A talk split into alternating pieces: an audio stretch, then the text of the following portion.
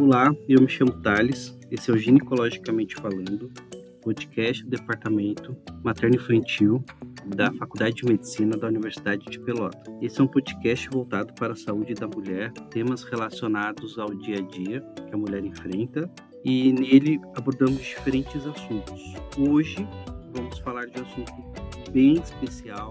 Tá? Quando a gente fala em modelo de família, sabemos que são inúmeras as possibilidades.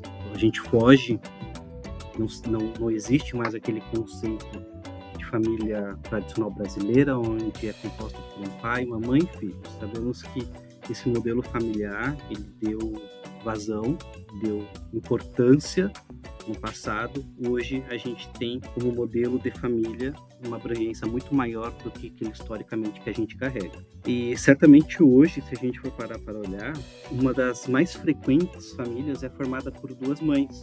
Tá? No Brasil esse número cresceu muito desde 2013 em que foi reconhecido legalmente o casamento homoafetivo. Lógico que todo esse amor leva que muitos casais tenham o desejo de ter filhos. E sobre isso, como proceder, o que pode ser feito, técnicas, riscos, custos, como é que é a experiência disso tudo. Tem uma gama de dúvidas que muitas pessoas têm. Para isso, para a gente conhecer mais esses, esses detalhes, conhecer um pouquinho mais dessa história, a gente trouxe aqui hoje a Andresa, a Rebeca, que são as mães da Ana Liz, para conversar conosco tá? sobre essa experiência que elas tiveram tá? da maternidade, fruto desse amor desse casal. Quero agradecer vocês terem aceito o convite de conversar conosco. Tá? Bem-vindas, agradeço em nome de toda a equipe do Ginecologicamente Falando por essa oportunidade de, de conhecer um pouquinho dessa história de vocês que gerou a Ana Liz. Bem-vindas. Olá, pessoal. Eu sou a Andrisa, Sou professora da Universidade Federal de Pelotas, do curso de dança e de teatro, e gostaria de agradecer muito a toda a equipe do Ginecologicamente Falando, ao Thales, por estar nos recebendo hoje, né? E estamos aqui para partilhar um pouquinho da nossa história, dessa família que constituímos, né, com a nossa pequena Ana Liz, que é a nossa alegria dos nossos dias. Olá, pessoal. É um prazer estar aqui com vocês. Eu sou a Rebeca, outra mamãe da Annalise. Também sou professora, atuo na área das artes. Também voltei meus estudos para a área da saúde, para a educação física. E hoje é um prazer estar aqui partilhando da nossa história, né? Que a nossa história sirva também para motivar uh, outras famílias assim como, como a gente, né? E trazer essa representatividade que é tão importante na sociedade em que nós estamos uh, inseridos. Então é um prazer, tenho certeza que será uma conversa muito legal, muito bacana. E mais uma vez agradeço todo mundo, a equipe, ao Thales, por estar nos propiciando esse momento. Bem-vindas. Então vamos lá. Eu vou iniciar a nossa, a, a nossa conversa, tentando fazer uma linha do tempo. E para isso eu gostaria que vocês me contassem sobre a história de vocês, o plano de ser mãe, uh, se há muito tempo vocês planejaram isso, se vocês sempre tiveram essa ideia da maternidade. Primeiro, nossa história começa né, no, no campo acadêmico, no momento em que nos conhecemos no curso de dança, e aí nos fomos nos aproximando e depois de um tempo, então, começamos a nossa história. E de lá para cá, Thales, foram. Nós passamos por vários momentos de diferentes sonhos, projetos, desejos, né? Eu já inserida como professora efetiva, a Rebeca terminando né, os seus estudos, ainda definindo os caminhos que ela iria seguir, mas nós fomos cada vez mais fortalecendo a nossa relação e chegou a pandemia. E foi na pandemia, eu acho que aflora a questão da maternidade em mim, em primeiro lugar, que sempre foi um desejo muito grande em ser mãe, em gestar. E aí começamos a conversar ali quando começou todo aquele período de isolamento, Nós muito dentro de casa, discutindo e, e, colocando em questões, né, questões de valores, do que queremos, do que não queremos para nossa vida daqui para frente. Então a maternidade surge, né? Eu já numa idade assim, não é uma idade avançada, mas um pouco mais velha do que geralmente as pessoas a, aqueles, aqueles, aquele marco biológico fala, né? Eu já estava com 37 anos, com essa vontade, mas não tínhamos nem ideia, né? Que, que dali ia surgir, mas foi nesse ponto que surge a vontade de ser mães e com isso o ser se transformou em sermos mães. E, e a partir disso, então, Thales, a gente começa uma, uma caminhada, né? Que daí é o momento que a gente falou assim: é agora. Era isso que eu queria saber. É, não, não, é um, não é algo que se decide do dia para a noite, mas teve um momento que vocês falaram assim: é agora? Teve. Isso foi em dezembro, eu acho, de 2020 para é, deze... É, eu acho que entre outubro e dezembro de 2020 que começou uma essa investigação nossa de pensar, tá? Se queremos se queremos ser mães, aonde que nós, por onde que a gente começa? Naquele momento, nós não éramos tão ligadas à questão do Instagram ainda e nem e do Facebook a gente não, não utilizava tanto para mapear pessoas. Então, o que, que aconteceu? Nós não sabíamos referência. Nós não tínhamos referência de outras mulheres que tinham feito tratamento, nós não sabíamos clínicas. Por incrível que pareça, hoje é tudo muito próximo e muito rápido para nós que acessamos e tudo isso já, mas naquele, naquele momento não. Aí eu comecei a perguntar, porque eu soube que uma colega aqui da faculdade havia feito um tratamento. E aí eu falei, não, então eu vou perguntar aonde que ela fez esse tratamento para ver se por ali é possível a gente ir se informar, né? E nós achávamos que ah, teríamos que ir para Porto Alegre, talvez ir para São Paulo. E para nossa surpresa, a gente descobriu a doutora Lara aqui em Pelotas, que é né, uma referência na reprodução humana.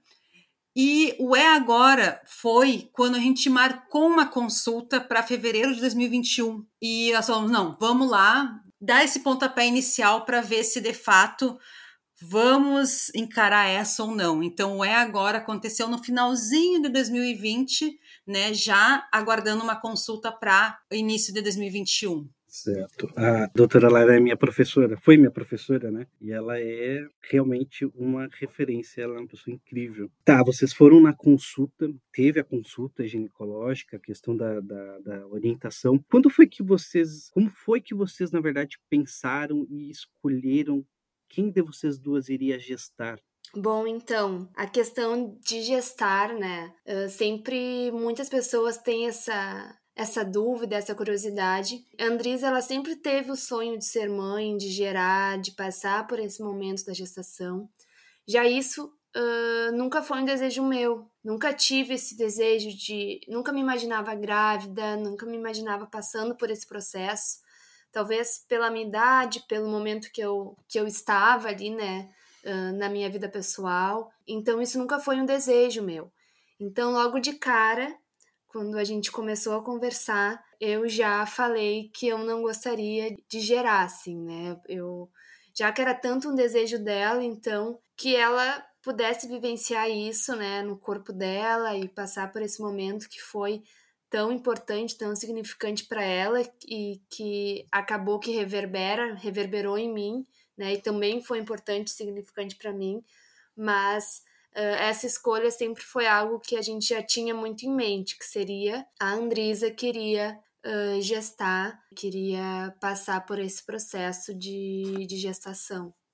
Retrocedendo um pouquinho na, na nossa pergunta e resposta anterior, como é que foi essa, essa, essa consulta com a professora Lara?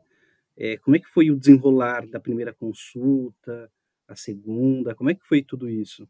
Nós, eu nunca vou esquecer que a gente foi assim, né? Eu, eu falei uh, para a Rebeca que havia marcado a consulta e nós, então, vamos lá para investigar, para se informar. E é, é óbvio. saber como é que funcionava, é, como é que era. E é óbvio que eu saí de lá já a mil por hora, querendo fazer e, e começar o tratamento, né? Por quê?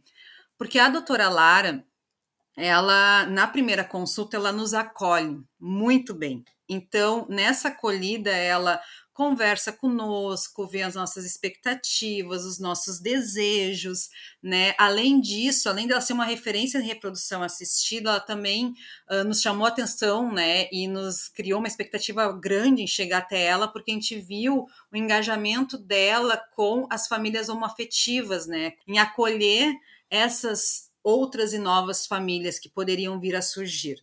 Então, quando a gente chegou lá, foi com muita expectativa e ela foi, então, pegando nossos dados, foi conversando.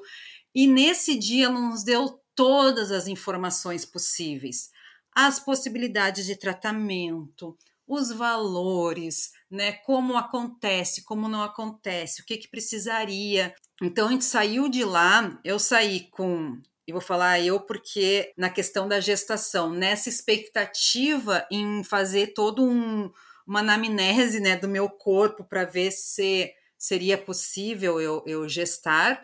E nós, enquanto casal, nessa expectativa de, ai, será que a gente vai mesmo encarar? Será como que vai ser o nosso planejamento financeiro? Porque não é uma coisa tão barata, né? Mas então foi foi uma consulta muito instauradora assim para nós, porque sanou nossas dúvidas e ao mesmo tempo alimentou os no, o meu, a minha expectativa, o meu desejo, aquela vontade só aflorou de ser mãe. E dentro das, das possibilidades que a doutora Lara ofertou, você lembra quais eram? Sim, inseminação ou fertilização in vitro. Num primeiro momento, né, amor, a gente chegou uhum. uh, pensando, ah, queremos uma inseminação. Pensando na, na, nosso, né, na, na nossa representação. e a gente nem sabia muito bem como funcionava a fertilização in vitro também. Né? É. Ela foi nos apresentando as possibilidades. A partir disso e das questões também relacionadas à própria idade, né? Ela foi nos dando as opções e aí a gente foi conhecendo um pouquinho o que que era cada coisa porque até o momento a gente não sabia muito bem como funcionava tanto uma contra é. a outra. Né? Na minha, nossa representação, a inseminação seria um processo mais natural, aconteceria super bem, ia ser muito rápido, né? não, tinha, não tinha tantas questões. E a fertilização já era uma coisa mais laboratorial, como, ah, mas será que não é uma coisa muito, né? Uh, fora do, do, padrão. a gente chega cheio de representações de senso comum, né? A primeira vez que a gente chega lá. E aí, então, ela foi nos explicando, né, as porcentagens, a questão da inseminação, a diferença da inseminação para a fertilização in vitro, a questão da idade. Eu chegando com. Aquele, naquele momento eu já estava com 38 anos, eu chegando com essa idade já era uma idade que eles chamam. Ai, tem um termo que usa, né? Já é uma idade mais avançada, para talvez a inseminação dar certo. Teria que fazer também todo um diagnóstico, né? Anamnese do corpo, para ver se estava tudo bem. Então foi isso que a gente fez. A gente saiu de, da primeira consulta pensando, não, vamos tentar uma inseminação, né? Mesmo sabendo que a probabilidade, a porcentagem é um pouco menor do que a fertilização. Mas ao longo do caminho, a gente foi modificando e, e optando pela fertilização in vitro por N questões, que não sei se eu posso partilhar um pouquinho ainda nessa pergunta, Thales. Claro, é, na verdade vamos continuar porque a minha próxima pergunta seria isso, sobre o processo de fertilização uh, in vitro, que foi que vocês escolheram. E aí eu queria, eu queria justamente saber como é que foi esse processo, se ele foi muito demorado, do porquê que vocês escolheram ele. Pode, pode contar, estamos aqui ó, ouvindo vocês com muito prazer. Ótimo, certo. Então, assim, eu saí pensando, né, uh, e conversando com a Rebeca dessa questão, ah, vamos fazer uma inseminação, vamos se vamos se engajar para fazer uma inseminação. Mas aí eu comecei a fazer os primeiros exames e fazer todo o acompanhamento inicial com a doutora Lara. Vou fazer os exames, né? Uh, para ver como é que está esse organismo, para ver como que as coisas vão se. Uh, o que, que vai se apresentar para nós para depois a gente fazer uma escolha ou não. Só que eu fiz os exames, né? Exames de sangue, tudo tranquilo. Na hora que eu fui fazer o, um exame, que é um nome imenso, das trompas, e aí daqui a pouco eu posso... Salpingografia. Exatamente. Esse eu fui fazer, né, super tranquila e ah, senti uma dor absurda. Eu falo, olha, depois dessa dor eu posso ter qualquer criança por parto, por cesárea.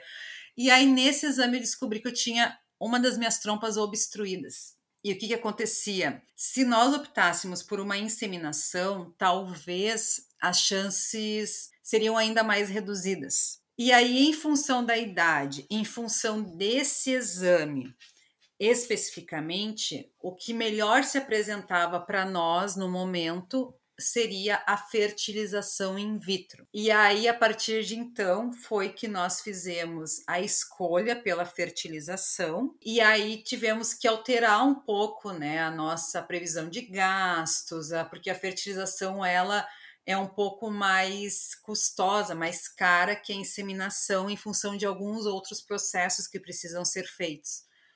Mas aí foi isso, assim, em função desse exame, foi que uh, a gente optou pela fertilização e não nos arrependemos, né, amor? Sim. Foi a melhor escolha que nós poderíamos ter feito. Já já a gente vai explicar um pouquinho mais o porquê dessa.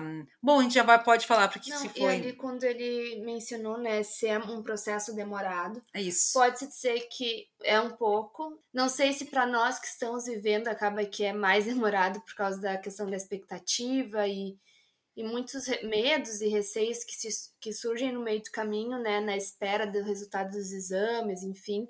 Mas é um processo que sim, né, pode-se dizer que é um pouquinho demorado, porque pelo menos no nosso caso, a gente fez, a Andrisa teve que passar por uma série de exames, então a gente realizava os exames, levava na doutora Lara, a doutora Lara analisava, a gente via uma opção, aí talvez ela mandava fazer outros exames, e aí assim tinha esse processo de ida e volta, né, para que a doutora Lara pudesse analisar bem a situação, nisso ela é extremamente cuidadosa, então ela esgota todas as possibilidades de, de diagnósticos e, e de ver né, como está a saúde dessa, dessa futura gestante, para então, de fato, dar início ao processo, ou se talvez no meio do processo é necessário inserir alguma outra coisa ou ir para algum outro caminho.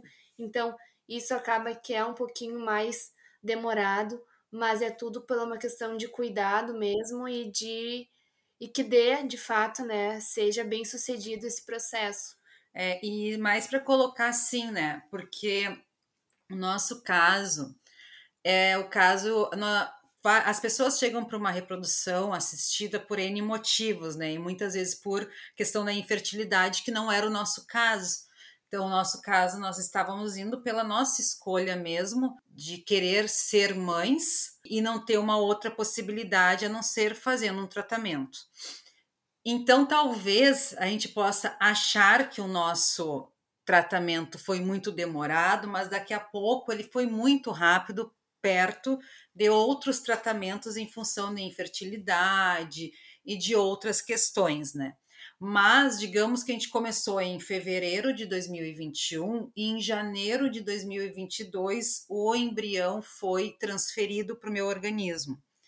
E nesse meio tempo, a gente fez então esse, esses primeiros exames, todo o acompanhamento com a doutora Lara no primeiro semestre, até que chegou o momento que nós batemos martelos e falamos: tá, agora estou pronta para fazer a punção dos ovos, né, que é o primeiro momento desse de todo esse tratamento. Entre a punção dos ovos, né, essa nossa decisão é a punção dos ovos, a gente precisou acessar Uh, e é isso, uh, talvez eu estou antecipando algumas questões que tu possa vir a me perguntar, Thales, mas a gente teve que acessar um banco de sêmen, né, para poder dar encaminhamento ao processo. E aí também isso foi uma novidade para nós, porque nós nem sabíamos, e depois eu conto um pouco mais como foi esse acesso. Mas então a gente precisou acessar esse banco de sêmen, escolher, fazer as escolhas, tudo. Para então fazer a punção dos óvulos. Para fazer a punção dos óvulos, eu precisei, eu a gente optou por, ah não, desculpa, a punção dos óvulos de qualquer forma a gente tem que tomar medicamento para preparar o organismo, né? Tudo. Eu tinha uma reserva ovariana muito boa, assim, eu tive vários óvulos. E aí esse momento foi o momento que eu achei um pouquinho mais invasivo, né? A questão da punção dos óvulos, em que dos uh, eu tive 29 óvulos, 25 foi possível, seria possível fertilizar, né, ir para a segunda etapa do tratamento. Só que o ano passado, em 2021, entrou uma nova legislação que não poderia ter mais do que oito embriões as fertilizações. Eu não sei explicar direito, talvez vocês da área da saúde vão estão mais por dentro dessa, dessa legislação. Então, não poderia mais pegar os 25 ovos e fertilizar né? Bem na, nas semanas que a gente foi fazer, a, que eu fui fazer a punção, tinha que ter uma previsão assim de quanto mais ou menos ah nós vamos pegar tantos ovos para fazer a fertilização para ver uh, mais ou menos para ter uma média de uns oito não pode passar de oito e aí então naquele momento se optou por utilizar 15 para fertilização e, e 10 ficaram congelados eu acho que foi isso, é. Então, esse momento foi um, um, dos momentos que a gente se deslocou até Porto Alegre, porque a doutora Lara atende aqui em Pelotas, tem a clínica dela aqui, mas é em parceria com a clínica Nilo, Nilo Franz em Porto Alegre. Então, a gente faz todo, todo acompanhamento, acompanhamento aqui. Quando está prontinho, a gente vai para lá e faz essa etapa da punção dos óvulos e da transferência.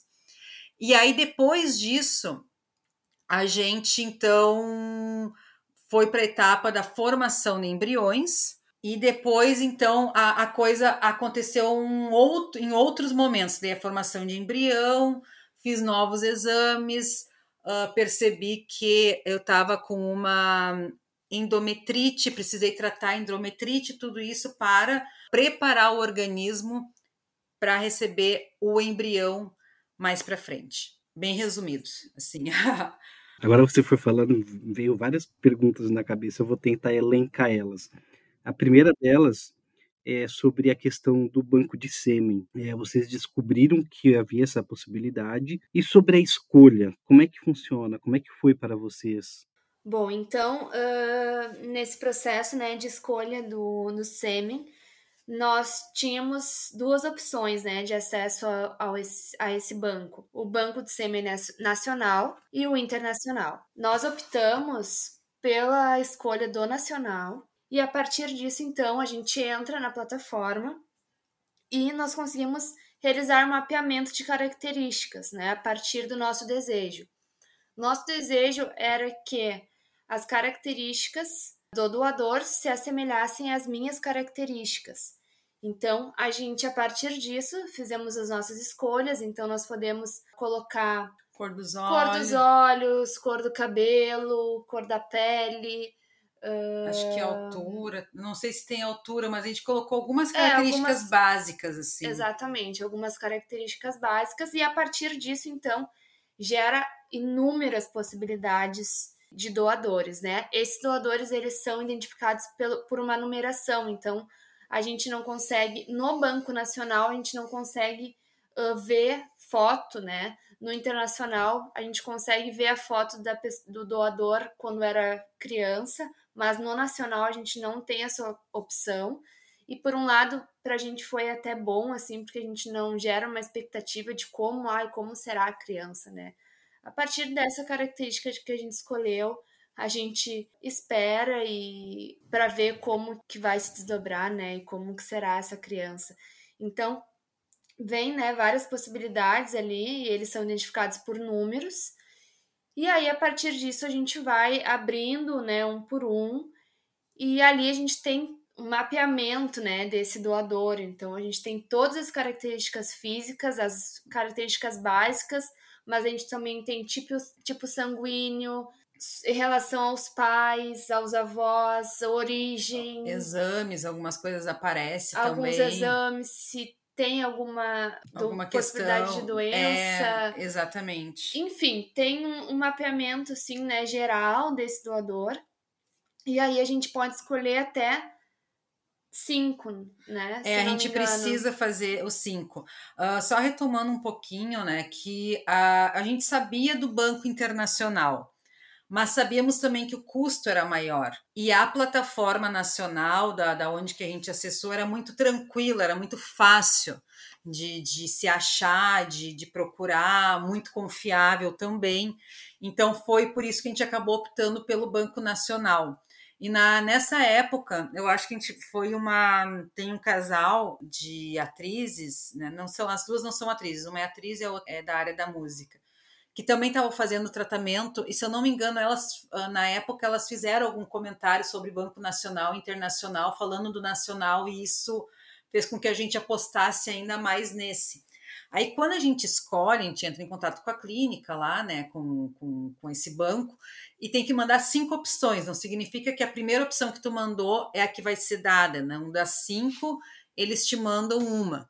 Então a gente precisou acessar esse banco duas vezes, depois a gente conta o porquê que a gente precisou acessar duas vezes o banco de doadores, banco de sêmen. E então, a, na primeira vez foi do, das cinco opções veio a primeira, e da segunda vez que a gente acessou, das cinco opções veio o número três. Já conta agora por que, que vocês tiveram que acessar duas. Fiquei curioso. Certo, porque o que, que aconteceu? A gente fez né, a punção dos óvulos e foi fertilizado os. Uh, foi fertilizado os óvulos né, com esse sêmen do doador, e disso gerou cinco embriões.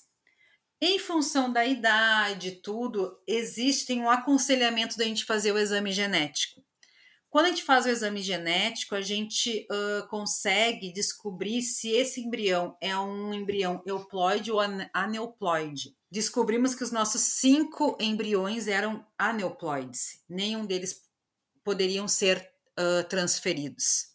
Né? Então, ao termos cinco embriões aneuploides, chegamos à estaca zero, e nesse momento agradecemos por termos 10 óvulos congelados, ou senão a gente teria que começar todo o tratamento do início. E aí, tendo os 10 óvulos congelados, nós acessamos novamente o banco, porque o que, que seria? Por que, que deu, uh, deram né, cinco embriões aneuploides? Da onde vinha a origem? Né? Nós não sabíamos, poderia ter a causa ser da minha parte ou da parte do doador como nós tínhamos a opção de trocar o doador, optamos por fazer essa troca. E aí, então, acessamos esse banco numa segunda vez e foi fertilizado esses 10 ovos que então resultaram mais em seis embriões. Quando foi implantado o embrião? Como é que foi para vocês? Aí, aí são dois momentos, né? O momento da implantação e o momento da confirmação da gravidez. Como foram esses dois momentos para vocês? Certo, vou falar um pouquinho mais. Depois a Rebeca fala a partir do, desse olhar de quem esteve sempre do lado. Ah, quando deu essa primeira questão dos cinco embriões aneuploides, foi uma, um balde de água fria para nós. Assim, a gente passou pela primeira grande frustração, eu acho, enquanto casal na vida, porque a gente nunca esperava né, que, que daria errado. A gente achou, na nossa concepção, daria tudo certo, isso né? E, e aí nós, de qualquer forma, nós íamos. Nós fizemos a punção, foi em junho, e nós já tínhamos decidido que seria outra transferência lá por dezembro ou janeiro. Então a gente ficaria um semestre aí num aguardo, por várias questões e, e também para a gente ir construindo juntas essa ideia, né, cada vez mais forte da maternidade. Nesse meio tempo, cinco embriões aneuploides, precisamos começar o tratamento, voltar uns passos e começar de novo. Aí acessamos uh, o banco novamente, escolhemos o sêmen, foi feita a fertilização, deu seis embriões, uh, seis embriões. Dos seis embriões, fizemos novamente o teste genético, dois eram euploides. Ufa, né? Temos dois. Então agora era o momento de se preparar para fazer a transferência do embrião. Isso foi em outubro. De outubro até dezembro, porque a nossa ideia era fazer ali em janeiro, uh, fazendo mais alguns exames com a doutora Lara, foi que se descobri, eu descobri que estava com uma endometrite. Então, antes de fazer a transferência, eu teria que fazer um tratamento para tratar essa endometrite. Então, nisso, como a Rebeca já colocou, a doutora Lara é extremamente minuciosa, ela é muito cuidadosa, ela faz uma série de, de cuidados e encaminhamentos que possibilitam a gente chegar com muita mais tranquilidade e preparadas. Aí, paralelo a isso, ela indicou que a, a questão de quem sabe a gente procurasse uma nutricionista, que quem nos acompanha é a Pamela, que me acompanhou e que hoje acompanha a Annalise também, né, para preparar esse organismo para a transferência desse embrião. Então, além de estar tratando endometrite, eu comecei a me preparar através da alimentação para receber esse embrião. E aí foi assim que passou outubro, novembro, dezembro, e no dia 17 de janeiro de 2022 foi o momento que nós nos dirigimos novamente até Porto Alegre e fizemos então a transferência do embrião. Na punção dos óvulos, a Rebeca não pôde estar comigo, porque era todo aquele momento de Covid, os protocolos, e nesse momento tão, talvez também não poderia, porque ai, estava com uma série de cuidados ainda, foi quando deu uma alta, tanto que a Rebeca pegou Covid logo em seguida da, da transferência. Mas a doutora Lara fez esse pedido que, como éramos um, um, casal né, de duas mães, que seria muito importante nós duas estarmos nesse momento. Então, fomos juntas e estivemos juntas durante o momento da transferência desse embrião, que se dá através de um catéter. E aí, tu pode falar um pouco, amor, sobre.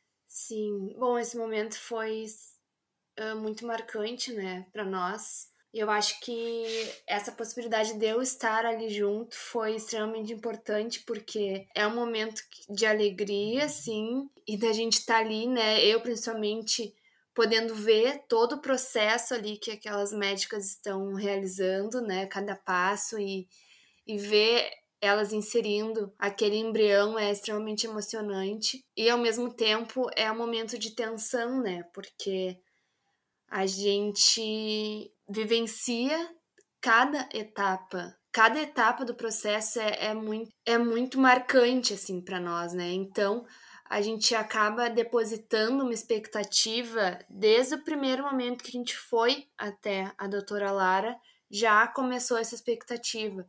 Então, cada momento é um momento de muita alegria e ao mesmo tempo de muita tensão, porque a gente fica né, naquela coisa: será que vai dar certo? Então, uh, acredito que eu estar ali, né, do lado da Andresa, nesse momento tão significativo e tão marcante nesse processo, foi extremamente uh, importante, assim, e ver como se deu, né, e todo o cuidado ali das médicas, das enfermeiras que estavam ali conosco, nos enxergando ali enquanto duas mães, né, mesmo eu não estando ali, né, passando efetivamente, né, pelo que a Andressa estaria passando, mas eu estava ali do lado e, e nós estávamos ali juntas, né, então foi um momento bem importante e que marcou muito esse nosso processo. Eu acho que, que vale a pena ressaltar uma curiosidade, assim, que eu sempre fui adepta à acupuntura. E antes e depois da, da transferência, eu fui acompanhada pela uh, doutora Patrícia Zillig, que fez todo um protocolo de Paulus conosco em, através da acupuntura, preparando o organismo para receber essa, esse embrião também.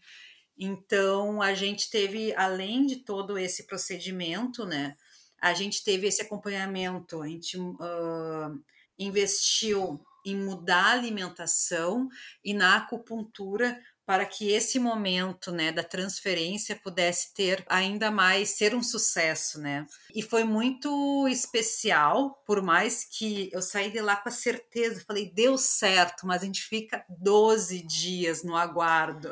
Eu, só antes de, de chegar nesse momento, né, de quando deu o resultado, mas uma coisa que é importante ressaltar, o tanto de coisas que a gente fez, né? Foi vários exames que não são exames baratos. Tivemos acompanhamento nutricional, tivemos acompanhamento com a nossa clínica geral, realizando acupuntura e todo, e todo esse protocolo, que são coisas que geram, que são muito gastosas, né? Que tem um valor que é necessário um investimento alto. E aí, para quem estiver nos ouvindo, pode achar que ah, isso não, esse não é para mim, né? Não, nunca vou conseguir então uh, realizar esse esse procedimento, nunca vou realizar, nunca vou poder passar né, por esse processo, não vou poder uh, gerar, enfim. Então é importante a gente falar que sim, nós passamos por esse processo todo, né? Felizmente nós tínhamos condições, né, financeiras para realizar tudo isso, mas nós sabemos que na realidade em que nós estamos, a maioria, né, da população e dos casais vivem em uma realidade que não possuem condições financeiras de arcar com todos esses, esses custos, né, que, que acaba sendo necess, necessário uh, passar nesse processo. Mas nós sabemos que tem outras possibilidades, né? O SUS, inclusive, ele ele tem um programa, ele tem um programa que auxilia nesse processo e que é possível fazer esse, esse tratamento pelo SUS. Sim, não, e além de fazer pelo SUS, tem outras clínicas que possuem uh, planos mais acessíveis também, né? É, na real é assim, toda clínica, pelo que a gente se informou, conforme a tua renda, eles têm um, um, um programa de desconto. Existe possibilidades desse tratamento sair um pouco mais barato ou mesmo ser acessado pelo SUS. A única questão que nós não sabemos falar claramente, né, assim, com, de certa forma, com uma, uma maior profundidade, é se o tratamento pelo SUS, além de dar conta da infertilidade, ele pode agregar casais homoafetivos.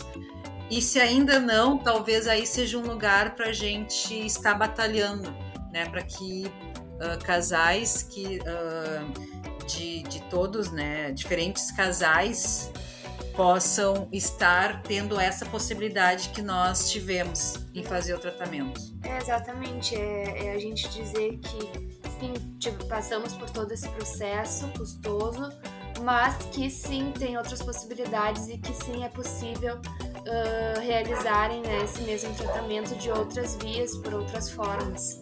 Acho que isso é, é bem importante a gente ressaltar. Olá pessoal, na próxima terça-feira continuaremos com o papo com a Andrisa e com a Rebeca saberemos um pouco mais da história delas. Pessoal, obrigado e até logo.